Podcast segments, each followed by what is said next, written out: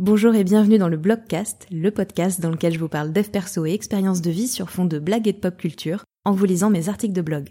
Je suis Laurent Chavel, coach, thérapeute et autrice, et c'est parti pour un nouvel épisode. Bonne écoute Bienvenue dans cet épisode et avant de commencer, je vais faire une petite euh, petite minute auto-promo puisque euh, j'organise cet été des ateliers pour les entrepreneurs, des ateliers interactifs en ligne et en petit comité pendant lesquels eh bien, on va travailler sur des problématiques euh, assez typiques pour les entrepreneurs, comme par exemple définir sa cible et ses anti-cibles, travailler sur ses objectifs, son organisation, etc., etc. Donc, si ça vous intéresse ou si vous connaissez quelqu'un que ça intéresse, eh ben, je vous glisse le lien dans la description. Je fais une deuxième petite parenthèse, euh, il fait actuellement 40 degrés, donc vous allez peut-être entendre le bruit de mon ventilateur. Si c'est le cas, j'en suis désolée, mais sachez que ce n'est juste pas possible de faire autrement. Sur ces bonnes paroles, bah écoutez, on est prêt à commencer euh, l'épisode du jour, qui euh, est un article sur la première distorsion cognitive, à savoir le filtre mental. Chose promise, chose due, euh, dans cet article de fin décembre, vous le savez, là on est sur un article de 2019, donc en fait pour vous auditeurs et auditrices, c'était, je crois que c'était il y a deux épisodes, me semble-t-il, je vous expliquais ce qu'étaient les distorsions cognitives et pourquoi en avoir conscience changeait la vie. Je vous promettais également de développer chacune des distorsions dans un article attitré, et ben voilà, on y est, donc c'est parti. Déso, ça m'arrange pas trop. Aussi appelée abstraction sélective, cette distorsion, eh ben elle porte plutôt bien son nom puisqu'il s'agit de ne prendre en compte qu'une partie des informations et de se focaliser dessus, en faisant totalement abstraction du reste. On se concentre plutôt en général sur le négatif, mais on peut aussi tout à fait le faire avec le positif en omettant bah, totalement ce qui a pu mal se passer.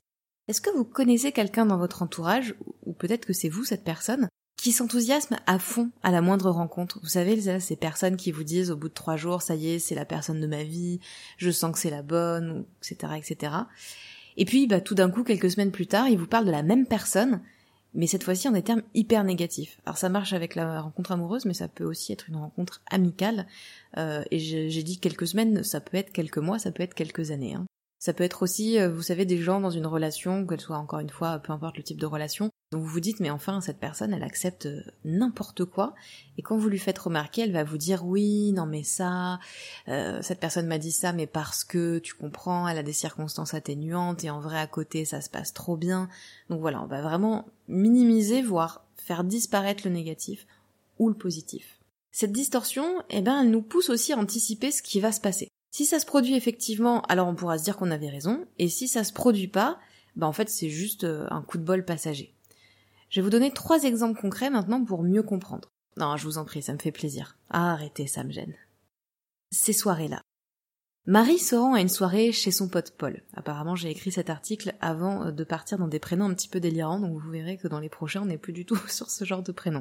Tout se passe bien pour elle, et euh, bah, elle rencontre des gens trop cool et intéressants.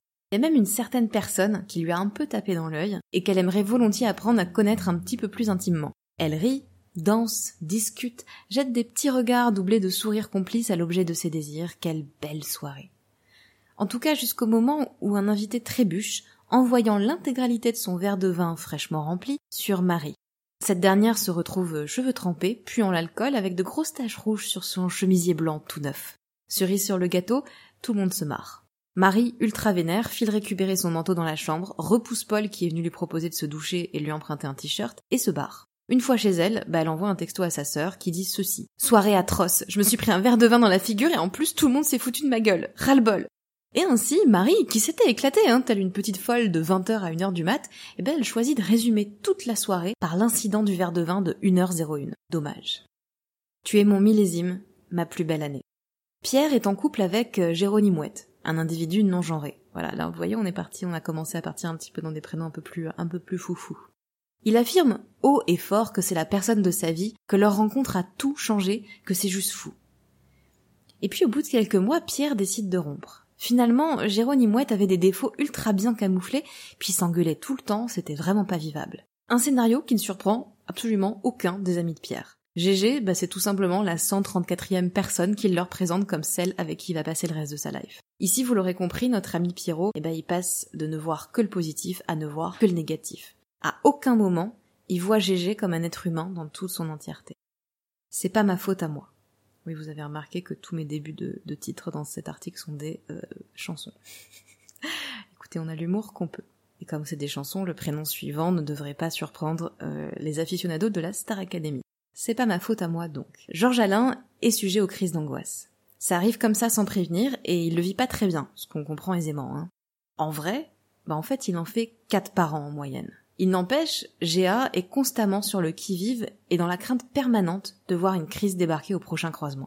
Il a remarqué que c'était particulièrement lié à des situations sociales. À chaque fois qu'il sort, Georges Alain se dit ce soir c'est sûr, ça va partir en crise d'angoisse devant tout le monde.